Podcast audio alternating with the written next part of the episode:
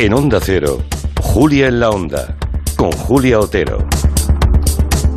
Estamos en el tiempo de orden mundial y ya hay un cierto cachondeo en Twitter, que lo sepáis, Fernando Arangón y Blas Moreno, con la pregunta que habéis hecho de cuál es el cable mm, submarino por el que circula a más rapidez, ¿no? Lo de Internet y hay todo tipo de comentarios, pero no voy a leer nada porque alguno da alguna pista, así que mejor no decir nada. Los que quieran entrar en, en, eh, Twitter, en la página de Twitter de Onda Cero, digo de, de Julián La Onda, lo pueden hacer y votar cuál de las tres opciones que eran, recordemos. Las tres opciones eran uno que une Irlanda y Reino Unido, otro que une Japón y Portugal y el tercero uno que une Bilbao con Virginia. Venga, a ver si alguien sabe cuál es el cable submarino por el que va la información por la que viaja con más rapidez. Bueno, empezamos temporada también con orden mundial. Creo que es vuestra quinta temporada ya, ¿no? Quinta es. temporada, Sí, ¿eh? sí, sí, sí. Se ha pasado volando. Sí, bueno. Tengo la impresión de que ha sido rapidísimo. vamos. Empezáis incluso a ser gente mayor ya, ¿eh? Ya sois mayores. De cuando os conocí yo, que erais unos niñitos, Pues sí. ahora ya, en fin, ahora ya tenéis barba, ¿eh? Ya os afeitáis y eso, ¿no? bueno, bromas aparte. Eh, proponen los chicos de Orden Mundial una cosa muy interesante que deberíamos hacer todos, todos los días.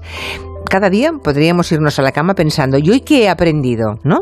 Bueno, pues ellos van a venir aquí cada semana diciendo qué, al- qué cosa han aprendido esa semana.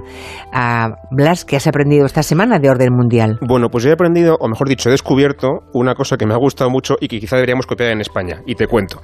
En Suiza, en el cantón de Friburgo, cuando alguien cumple 100 años, las autoridades, el gobierno de allí, le hacen un regalo.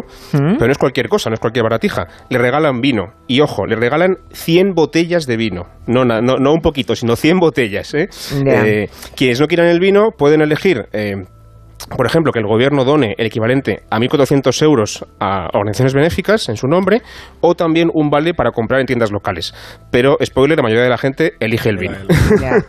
Ah, está muy bien. Bueno, que seguramente se beberán los herederos, porque no le va a dar tiempo a una persona de 100 años de beberse A 100 bebérselo botellas, todo, sí. 100 botellas de vino. Con lo cual los herederos, no, no, tú coge el vino, abuelo, tú quédate con el vino. Vale, pues eso hemos aprendido de un cantón de Suiza. ¿Y tú, Fernando, qué has aprendido de orden mundial esta Pues, semana? Yo he aprendido una cosa sobre fiestas nacionales. Sabemos que aquí tenemos el 12 de octubre como fiesta nacional o en Francia tienen el 14 de julio, que es la toma de la Bastilla. Bueno, pues hay dos países en el mundo que no tienen fiesta nacional. Yo pensaba que todos tenían, porque al final siempre conmemoras algo. Sí. Bueno, pues Reino Unido y Dinamarca no tienen fiesta nacional como tal. Tienen festivos a lo largo del año y tal, pero no tienen ninguna fecha representativa que digan, este día es nuestra fiesta nacional. Entonces me he quedado alucinado porque no me lo esperaba. Yo pensaba que a lo mejor el Reino Unido el 23 de abril, por ejemplo, que es el día de San Jorge, ¿no? Que a lo mejor celebran algo. Pues no. Dinamarca hace menos, así que tampoco puedo opinar mucho. Interesante, Reino Unido y Dinamarca, los únicos países que no, tienen ninguna fiesta nacional. Interesante, bueno, pues mira, dos cosas que habéis aprendido vosotros y que ahora compartiendo con los oyentes también hemos aprendido los demás, ¿no? Oyentes que preguntan a veces, por ejemplo, tenemos uno eh, desde Murcia, Carlos, que os pregunta em, qué os parece o que le contéis esa última decisión de China de prohibir jugar a los jóvenes a videojuegos online más de tres horas a la semana. Dice que si sabéis algo más de esta medida, que en qué consiste y por qué querría el gobierno chino que sus jóvenes no jueguen a videojuegos. Bueno, pues así es. Este pasado martes, el gobierno chino ha decidido que los menores de 18 años tan solo podrán jugar en línea, online, los viernes, sábados y domingos, una sola, una sola hora al día, entre las 8 y las 9 de la noche. Eh, esta no es la primera vez que China limita los videojuegos. Ya hace un par de años decidió que los menores tampoco podían jugar más de 90 minutos eh, cada día de entre semana y tres horas como máximo los fines de semana. Eh, y, y, de hecho, desde hace ya unos años las empresas chinas de videojuegos también obligan a sus usuarios a que se registren con un nombre real para poder controlar quién juega, cuánto juega y a qué juega, ¿no? Y qué clase de cosas se hacen y se dicen en esos videojuegos, ¿no? ¿Qué busca China con todo esto? Bueno, oficialmente se supone que lo que quieren hacer es evitar que los jóvenes se vuelvan adictos a los videojuegos. Pero en realidad lo que parece que quiere el gobierno es más bien ponerle coto a las empresas de, ¿De videojuegos? de videojuegos porque son cada vez más grandes, han crecido muy rápido en ese país eh, y quizá más rápido de lo que el Partido Comunista desearía o habría querido. ¿no? Eh, lo cierto es que al poco de anunciar las restricciones, NetEase, que es una de las mayores empresas de videojuegos chinas, cayó un 3,5% en la bolsa de Hong Kong. Ahora bien, la medida, mm, digamos que genera muchas dudas, ¿no? Hombre, en Occidente sería impensable, ¿no? Que el gobierno decidiera cuántas horas puede jugar un joven, a un joven o un niño, que seguro que habrá padres escuchando que estarán pensando, mira qué bien, qué suerte en China, ¿no? Que lo organizan las autoridades, pero en la sociedad liberal occidental esto es implanteable. Y también iba a decir justamente lo de los padres que se preguntarán cómo vamos a conseguir que los niños no jueguen más de tres horas, que es que a lo mejor eso no se puede hacer, es muy difícil de, de conseguir, ¿no? No está muy claro cómo lo van a conseguir. Tampoco parece que tenga mucho sentido que apliques la misma restricción horaria a niños de 7 años que a chavales ya que tienen 16 o 17 años, que, tampoco es, un poco lo mismo. Y sobre todo lo que más genera, digamos, dudas en esta medida es que no parece que vaya a ser útil para controlar a las empresas porque muchas de ellas ya tienen mucho más negocio fuera de China que dentro, ¿no?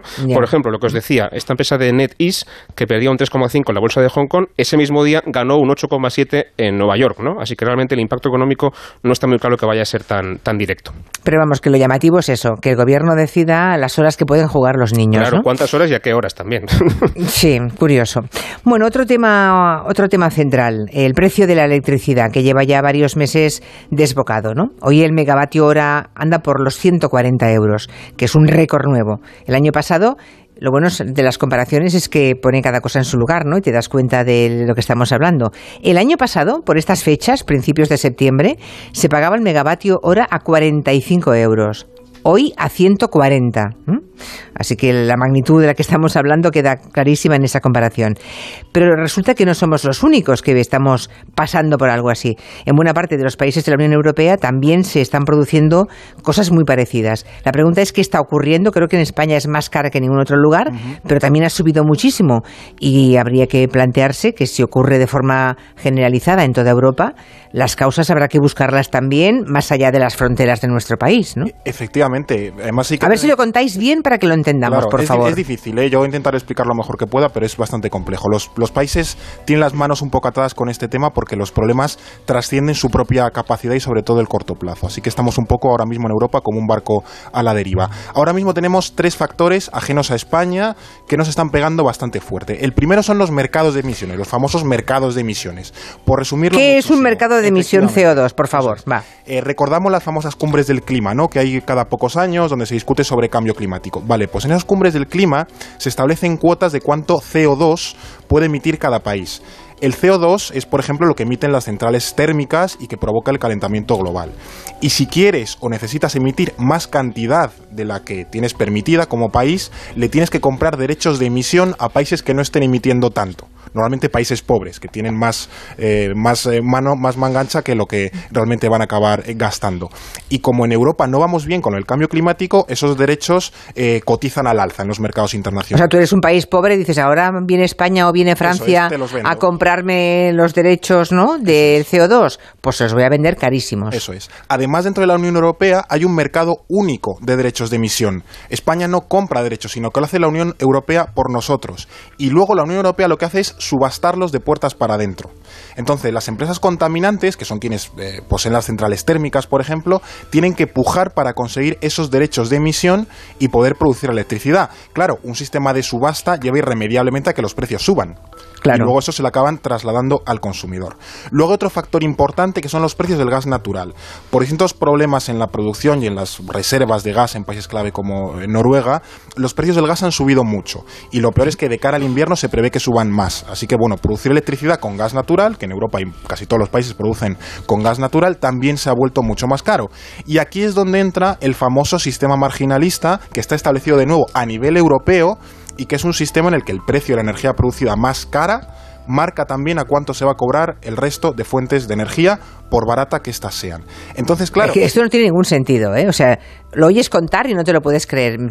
hay que pellizcarse para creerlo. O sea, cobran toda la energía al precio de la más cara. Claro. Buscan el techo para aplicarlo a todo lo demás. Es que es inaudito esto. Entonces piensa que si tenemos a las centrales térmicas produciendo carísimo por los derechos de CO2 y a las de gas produciendo carísimo por el precio de gas natural, el resultado es un precio de electricidad disparadísimo. Es un poco lo que hace la, globalidad de la Ya, aunque luego tengamos otra energía producida de otra forma, muchísimo más barata. Ya. Bueno, si por la Unión Europea además pasan buena parte de, las dificultades, de los obstáculos, ¿no? Eso que estamos contando, ¿no? La compra de los derechos de emisión de CO2, más el tema del sistema este marginalista que está implantado en toda Europa. Hombre, eh, las subastas de la emisión, ¿se podría hacer algo con, todo esto, no? Porque una decisión consensuada de toda la Unión Europea sería imprescindible para resolver esta cuestión. Sí, y de hecho hay varios países, incluido Francia, Alemania y también España, que ya se han movilizado para proponerle a la Comisión Europea hacer alguna reforma urgente para no estar tan expuestos a ese sistema marginalista. ¿no? Y además también hay otro factor muy importante que no ha comentado Fernando y es el de la interconexión entre países. ¿no? En Europa hay un sistema de fijación de precios unificado para que los países podamos comprarnos y vendernos energía de forma un poco justa y, equitativa. ¿no? Es lógico, si a mi vecino le sobra mucha energía y a mí me falta, pues yo puedo comprársela o vendérsela en función de la necesidad que tenga, ¿no? Eh, evitando quizá pues, tirar de energías más caras o más contaminantes como el carbón. Y esa es una, una idea estupenda si estás en Centro Europa, las fronteras son muy, muy cómodas, no hay montañas y tienes un montón de vecinos al lado. Pero en España estamos un poco más fastidiados en ese sentido. Bueno, estamos en la punta, claro, estamos En, un corner. Entonces, tenemos eh, un mercado unificado, el llamado mercado ibérico, con Portugal, que sí que funciona muy bien, y por lo demás solamente tenemos conexiones, evidentemente, pues con Francia. Con Francia. Así que ahí somos muy vulnerables. Para que tengamos una referencia, la propia red eléctrica española reconoce que si el objetivo de interconexión es decir, el porcentaje que importas respecto a lo que puedes producir en Europa estaba en 2020 en el 10% y para dentro de 10 años, en 2030, tiene que estar en el 15%, queremos aumentarlo.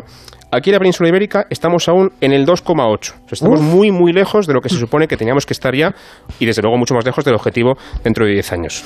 Interesante, muy interesante ¿eh? este, este, este aspecto. ¿eh? Claro, es que no tenemos prácticamente vecinos. Tenemos Portugal, ¿vale? Por ahí funciona. Tenemos Francia cruzando los Pirineos. Bueno, puede funcionar, pero es que ya está, no tenemos nada más. Nos llaman la isla eléctrica. La isla eléctrica. Estamos aislados totalmente, sí. Claro, claro. Y obviamente, cuando sobra energía, esa energía que se pierde porque no se puede acumular, ¿no? Eh, se puede vender a otro país, pero en este caso, en este caso, no podemos comprarla. no podemos comprarla, porque claro. está de países, pero nosotros no. Claro, claro. Pues la isla eléctrica, en fin, ¿qué más? ¿Qué más cosas? Una de las soluciones que, que se han planteado desde el gobierno mm, básicamente desde el sector de, de Unidas Podemos, es algún tipo de empresa de energía pública, ¿no? Como la época de la Endesa nacionalizada. Esto se supone que permitiría abaratar los costes. ¿Pero es así o no es así? Y luego la pregunta es, ¿en Europa existen eléctricas públicas? Claro, es que esto... ¿Hay compañías públicas energéticas? Claro, sí, o sea, es que es, que es como mezclar varios debates. Es que, eh, ya digo, no, no tiene necesariamente que ver con la titularidad de las empresas energéticas este problema, es, da, un poco igual. Eh, pongo un par de ejemplos. Eh, Electricidad de Francia es la empresa que más energía produce de la Unión Europea gracias a las centrales nucleares que a las nucleares. un montón. Y esa empresa, Energía Electricidad de Francia, es francesa, obviamente, y es pública. El precio de la luz en Francia está estos días en 104 euros el megavatio hora, que no es tanto como en España, pero es muy alto. Es, ya digo, menos que en España. Debería ser más bajo para los franceses entonces, Efectivamente. Y si está, y si está por debajo del nuestro es porque el 70% de la energía en Francia es de origen nuclear y al no necesitar derechos de emisión de CO2 es más barata. Vale. Otro ejemplo, la empresa Eni, italiana, es una empresa mixta, es decir, público-privada, donde el Estado italiano aún retiene un 30% de las acciones y el gobierno de la compañía. El precio del megavatio hora en Italia estos días es de 126 euros, también disparadísimo. Y en Italia hay otras empresas mixtas como Enel. Por cierto, aunque has mencionado antes una cosa, ¿sabes Julia qué empresa es propiedad en un 70% de la italiana Enel? Pues Endesa, nuestra Endesa. Así que fantástica jugada aquella de privatizar la energética para acabar en manos... En manos de otro Estado, me acuerdo perfectamente, sí.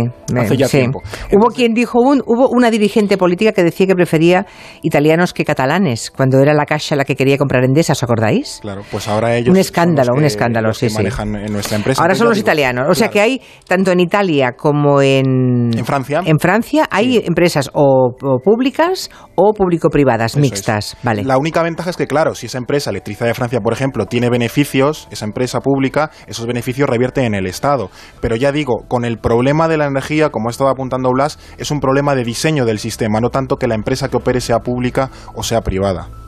Ya, ya, ya. Muy interesante todo esto. Son dentro de orden mundial, ya ven que podríamos aportar más información al porqué de la carestía de, la energía estos días. Una novedad que también queréis plantear esta temporada es buscar en las efemérides, tal día como hoy, de algún otro año de la historia que de importante estaba ocurriendo. ¿En qué año vamos a acabar? Bueno, pues hoy vamos a ir a 1945, porque fue en ese 2 de septiembre cuando Japón firma su rendición incondicional acabando así la Segunda Guerra Mundial. Lo había anunciado ya el 15 de agosto, hace unos días, pero poco después eh, ya firman oficialmente esta, esta rendición. Después también recordemos de las bombas de Hiroshima y Nagasaki, así que hoy podemos decir que se cumple 76 años del final de la Segunda Guerra Mundial. Muy bien, 76 años del fin de la Segunda Guerra Mundial se cumplen hoy, día 2 de septiembre. Bueno, pues vamos a resolver la pregunta de hoy. Recordemos que la pregunta era cuál es el cable submarino más rápido del mundo, en pasar la información de Internet, por ejemplo, si el que une Irlanda con Reino Unido, el que va de Japón a Portugal o el que conecta Bilbao con Virginia. ¿Tienes ahí el resultado de la gente que ha votado en la página web nuestra, en la página de Twitter? Te lo canto. Mira, Venga. Un 26% ha dicho que es el que une Irlanda y Reino Unido. ¿Mm? Otro 23% ha contestado que es el que va de Japón a Portugal. Y luego un 51% ha dicho que es el que va de Bilbao a Virginia. ¿Y han acertado o no han acertado los oyentes? Han acertado, efectivamente. Vale. Es el que va de Bilbao a Virginia, no de Santurce a Bilbao, sino de Bilbao a Virginia. Eh, para que te hagas una idea, a principios de este año había más de 400 cables submarinos funcionando por, por todo el mundo y ya digo, eh, miden algunos decenas de miles de kilómetros. Así que ese que va de Bilbao a Virginia se llama Marea y es efectivamente el cable más rápido que, que mueve Internet o la conexión eh, inalámbrica, bueno, inalámbrica no, al revés, eh, alámbrica más Alámbrica, rápido del sí, sí.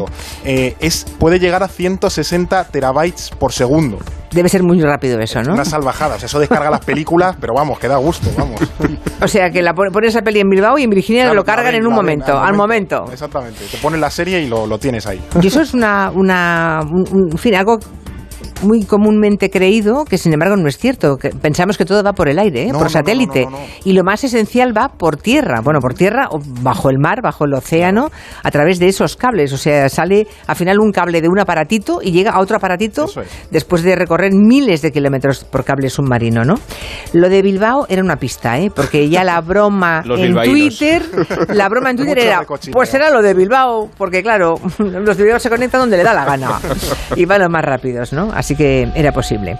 Bueno, por la semana que viene más. Eso es. Muy bien, Julia. Que por cierto, un oyente dice que acaba de descubrir, acaba de aprender, que Bielorrusia no tiene ninguna montaña. Oye, es buenísimo eso, ¿eh? Yo es bueno, sabía. ¿eh? Dice, hay también algún país más en el mundo sin montañas. Pobres montañistas bielorrusos, entonces. Se tienen que ir a otros sitios. Sí, pero, pero y además qué triste, ¿no? Un país sin montañas, ninguna montaña. Es que es la gran llanura europea, claro. Es que eso es todo llano. Es la meseta, Oye, es la tiene que ver meseta. todo, todo al final, ¿no? El horizonte tiene que ser larguísimo, vamos. Sí, inacabable, inacabable. Pero yo, a mí me gustan las montañas. Bueno, ya está. Que hemos aprendido más cosas hoy. Bielorrusia no tiene montañas. Hala. Hasta la semana que viene. Buena Hasta la tarde. semana que viene. Adiós.